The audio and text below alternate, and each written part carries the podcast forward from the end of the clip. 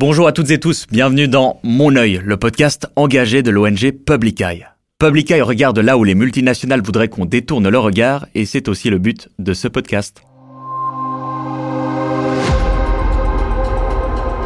Mon œil, le podcast engagé de Public Eye. Je m'appelle Damian Vega et aujourd'hui on parle de e-commerce dans le secteur de la mode.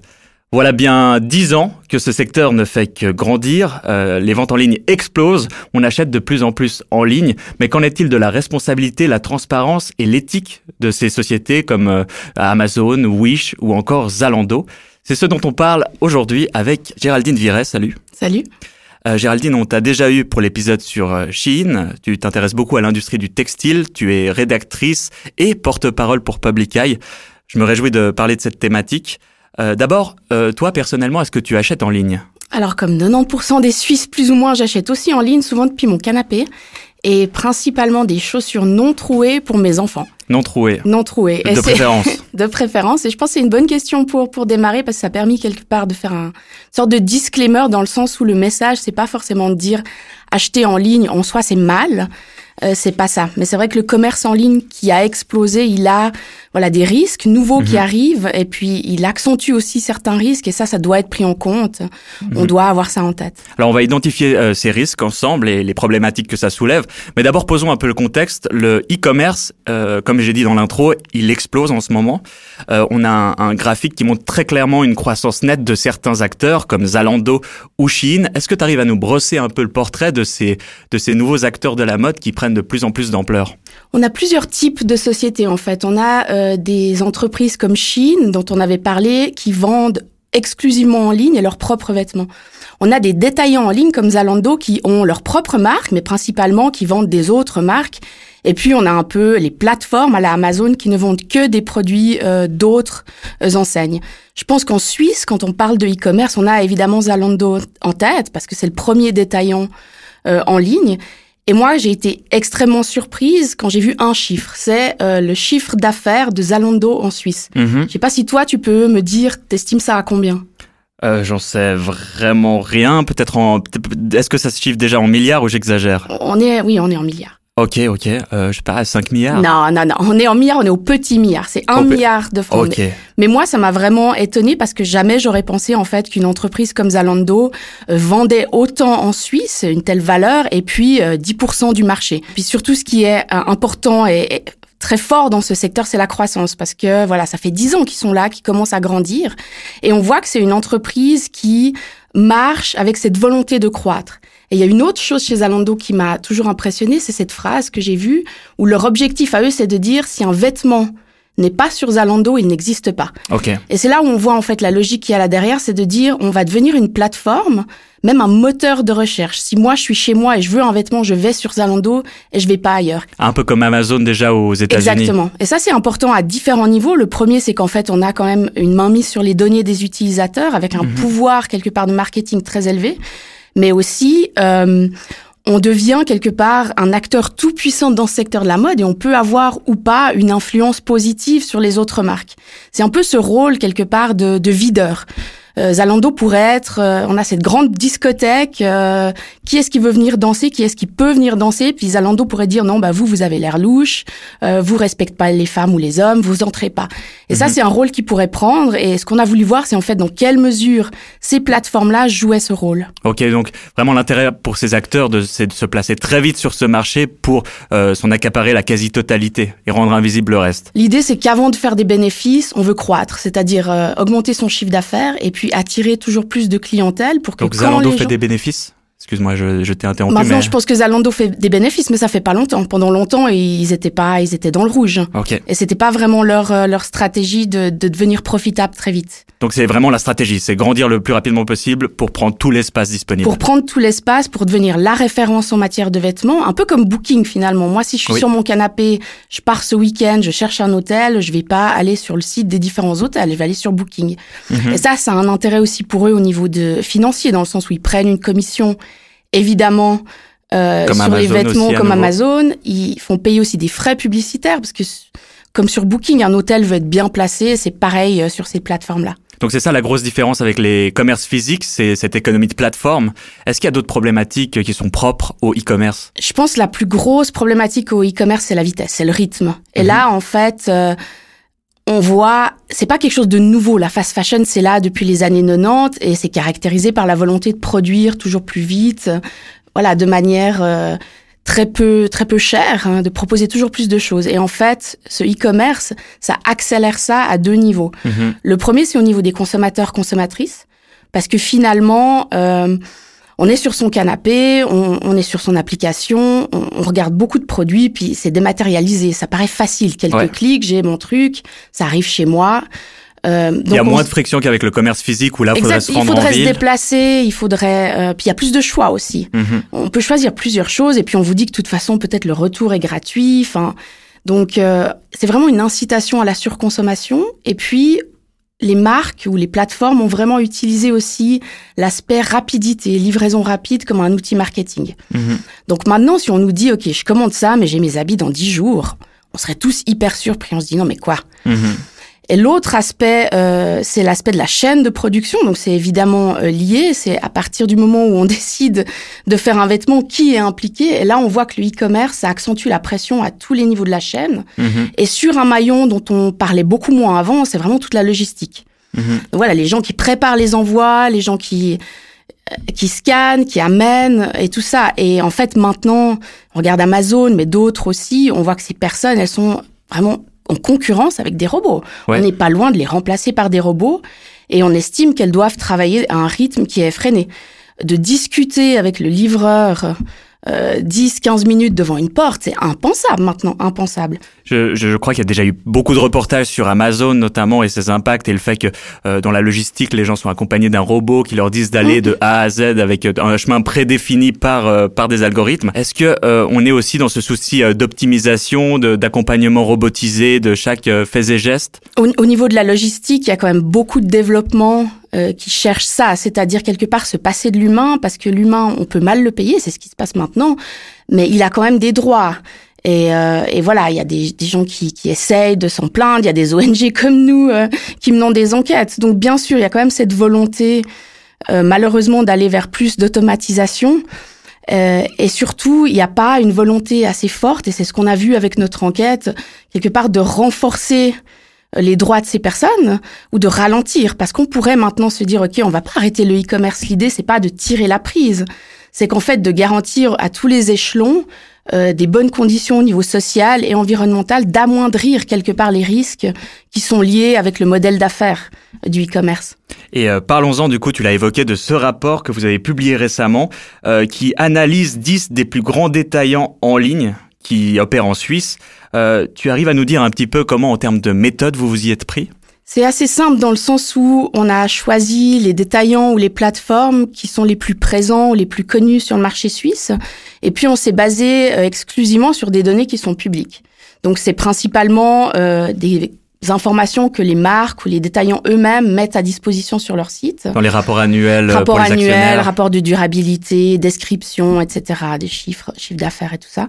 On a compilé ça et puis ensuite on les a envoyés aux, aux entreprises avec euh, un délai pour commentaires. Mhm. Et puis voilà, on a regardé un petit peu ce que ça donnait. L'idée, c'est de se dire euh, comment est-ce qu'elles prennent euh, leurs responsabilités sur plusieurs domaines qui sont essentiels. Alors euh, pour les auditeurs et auditrices qui nous regardent, euh, il et elle voient défiler euh, les résultats de votre enquête. Alors euh, euh, je vois que de manière générale, le, le tableau qui est dressé est assez sombre. Euh, Il y a beaucoup de rouge, beaucoup de, de, de choses, de critères qui ne sont pas remplis. Est-ce que tu arrives à nous en dire un petit peu plus? C'est un bilan qui est effectivement décevant. On voit que ces détaillants, ces plateformes ne prennent pas leurs responsabilités ni au niveau social ni environnemental. Au niveau de la transparence de la chaîne d'approvisionnement, il y a quelque chose qui ont été faites, euh, des petits progrès ces dernières années. Mhm. On a des plateformes qui publient maintenant la liste de leurs fournisseurs. C'est-à-dire qu'on peut savoir euh, du produit, de sa fabrication à ce qu'il arrive chez nous. On arrive à retracer le chemin plus ou moins. On n'est pas devant une traçabilité, mais ça veut dire qu'on peut avoir par exemple une liste avec les adresses, les noms, les adresses des fournisseurs où les vêtements ont été produits. En tout cas, euh, pour certaines, marques pour tout le propres, monde. mais pas euh, pour les marques qui sont commercialisées. Là où on voit vraiment un bilan très sombre, c'est au niveau du salaire vital. Mhm. Donc concrètement, est-ce que les ouvrières qui fabriquent les vêtements ou les chaussures que j'achète touchent un salaire qui leur permet de, de vivre?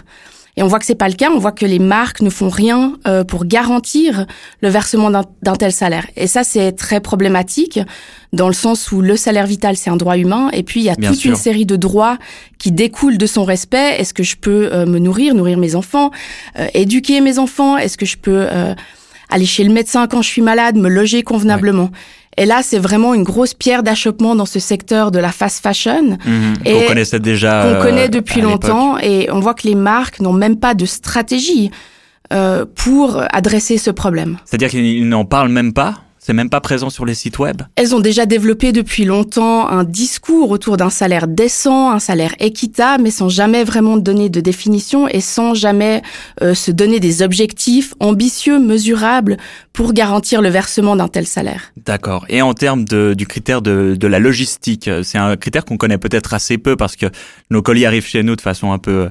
Euh... C'est ce qu'on disait tout à l'heure. La logistique, c'est vraiment un secteur euh, central du e-commerce. C'est vraiment au cœur euh, de ce, de ce modèle et on voit que les gens sont sous pression euh, dans des conditions qui sont très précaires, que ce soit au niveau de la productivité, euh, au niveau des horaires de travail, mais aussi des salaires.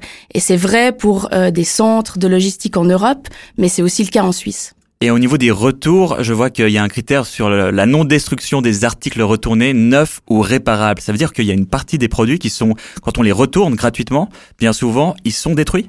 C'est un des aspects qui, je pense, est extrêmement problématique et dangereux euh, du modèle d'affaires du e-commerce, parce que du moment où on est dans un commerce en ligne qui facilite, disons, l'achat compulsif ou qui cherche l'achat compulsif, on a énormément de produits qu'on achète sans vraiment les vouloir quelque part. Il y a énormément de retours. Oui. Et en fait, le fait de pouvoir retourner facilement, gratuitement des vêtements, ça fait partie du discours marketing de ces de ces plateformes. Donc là, on a énormément de produits qui sont retournés et qui sont comme neufs. Peut-être parfois il faut euh, recoudre quelque chose, remettre une étiquette. Et ce qu'on constate, c'est qu'il y a énormément euh, d'entreprises, ou en tout cas il y a beaucoup de secrets sur ce qui se passe avec ces vêtements, il y a mhm. beaucoup de gaspillage. Et ça c'est un point central parce que l'industrie textile en elle-même, elle est déjà extrêmement polluante. Deuxième plus polluante euh, après l'industrie pétrolière, donc il faut vraiment agir à ce niveau-là. Mais c'est rentable ça, de détruire ses propres produits? Ça fait partie du business model de ces géants? J'imagine que quand on a des vêtements qui coûtent déjà si peu à l'achat, donc qui sont de piètre qualité, peut-être que de devoir les inspecter, d'avoir quelqu'un qui les inspecte, qui remet une étiquette, qui réemballe, ça peut potentiellement coûter euh, la même chose, voire plus cher que simplement jeter. Et, ça, c'est quelque chose contre lequel il faut impérativement lutter. Euh, et pas simplement au niveau individuel en se disant je vais commander moins, mais au niveau politique. C'est-à-dire qu'on a des pays euh, comme la France, comme l'Allemagne, qui disent clairement on ne peut pas, une entreprise ne peut pas euh, détruire un vêtement qu'on peut encore utiliser. Mhm. Il faut le revendre ou il faut le donner, mais le détruire, on ne peut pas. Donc il y a des politiques qui, qui osent aller un petit peu plus loin qu'en Suisse. Euh, tu, tu, mentionnais la France et l'Allemagne.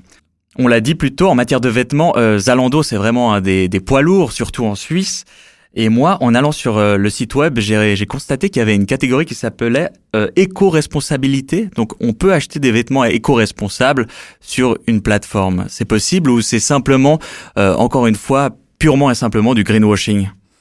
Alors Zalando, et c'est pas le seul, ont installé un système de filtre, c'est-à-dire que moi, en tant que consommatrice, je peux, avec certains critères, essayer d'identifier euh, les vêtements, les articles qui sont plus responsables d'un point de vue social ou environnemental. Et en théorie, ça a l'air sympa, ça a l'air très très bien. Il y a plein de critères. Hein. Il y a impact social, préservation de l'eau, euh, respect du bien-être animal, etc. On peut on peut faire ces petites emplettes comme ça. Le problème euh, qu'on remarque assez rapidement quand on utilise ce fil, déjà on voit qu'il y a énormément de vêtements qui rentrent dans ce tag éco-responsable, ce tag vert. Pourquoi? C'est parce que les critères euh, qu'il faut remplir pour atterrir dans ce filtre, ils sont très faibles, très mhm. maigres. Donc, euh, on peut, euh, voilà, être par exemple sans produits chimiques en vêtements et puis être qualifié d'éco-responsable, ce qui sera, enfin, ce qui dit pas grand-chose déjà. L'autre problème, c'est la question de la transparence. Et là, Zalando, c'est pas du tout le, le, pire, mais il y a beaucoup de, de sociétés qui utilisent des filtres comme ça sans vraiment justifier expliquer pourquoi un vêtement est qualifié d'éco-responsable ou bien pour les pour les travailleurs, travailleuses, etc. Donc il y a un vrai manque de transparence et ça c'est quand même un peu le premier signe aussi qu'on est dans une opération de greenwashing. Et mhm. puis il y a ces, ces filtres, cette histoire des filtres sur une plateforme comme Zalando, c'est un peu deux approches. La première, ce serait de dire nous maintenant on veut vraiment jouer un rôle euh, moteur, comme il le déclare d'ailleurs, pour une mode plus responsable d'un point de vue social et environnemental. Et ça voudrait dire imposer des critères euh, plus stricts aux marques. Vous voulez figurer là où les vêtements doivent figurer, c'est-à-dire Zalando. Eh bien voilà, vous produisez dans des bonnes conditions, à des salaires vitaux. Euh, vous, Mhm. vous gérez votre logistique d'une meilleure manière. Enfin, les choses doivent se passer mieux. Oui. Et ça, ils le font pas en fait. Zalando dit qu'ils veulent le faire, mais ils le font pas. Ça semble un peu naïf, ça fait longtemps que la fast fashion fait des ravages au niveau social et environnemental. Ça semble un peu naïf de penser que des plateformes, qui sont même pas les fabricants des produits eux-mêmes, fassent le pas. Qu'est-ce qu'il faut faire du coup? Bon, ce qui est clair, c'est qu'on peut pas attendre simplement euh, de ces entreprises qu'elles agissent de manière responsable d'elles-mêmes. Donc derrière, il y a une responsabilité politique qui est claire. Euh, le e-commerce ou le e-commerce dans euh, le secteur de la mode, c'est un, c'est un phénomène, c'est une révolution qui a des impacts qu'on voit déjà au niveau social, mais surtout au niveau environnemental, qui sont énormes. Donc il faut quelque part encadrer ou imposer des limites et des règles euh, à ce phénomène-là. Et ça, c'est les politiques qui doivent le faire. Donc il faut agir au niveau politique. J'ai vu récemment que Publica a lancé une pétition qui s'appelle Unbox Fair Fashion. Tu peux nous en dire un petit peu plus? Alors c'est un appel qu'on lance euh, aux autorités politiques suisses pour qu'elles prennent des mesures justement pour encadrer euh, ce secteur à différents niveaux. Déjà exiger la transparence sur la chaîne d'approvisionnement et puis euh, garantir le versement euh, d'un salaire vital. Autre chose, c'est l'interdiction justement de détruire euh, les articles qui sont retournés et qu'on pourrait encore euh, donner ou vendre. Et puis garantir aussi le meilleur respect euh, des conditions de travail dans le secteur de la logistique. On espère que cet appel sera reçu. Merci beaucoup Géraldine Viret. Merci à toi. Et merci à vous pour votre écoute. Si vous voulez signer la pétition dont on vient de parler, elle est en description de cet épisode. Je vous recommande également un autre épisode qu'on a fait cette fois sur Shein, un géant de l'ultra fast fashion, avec Géraldine Viret également. Pour la suite des épisodes, abonnez-vous sur YouTube ou la plateforme audio de votre choix, et je vous dis à bientôt.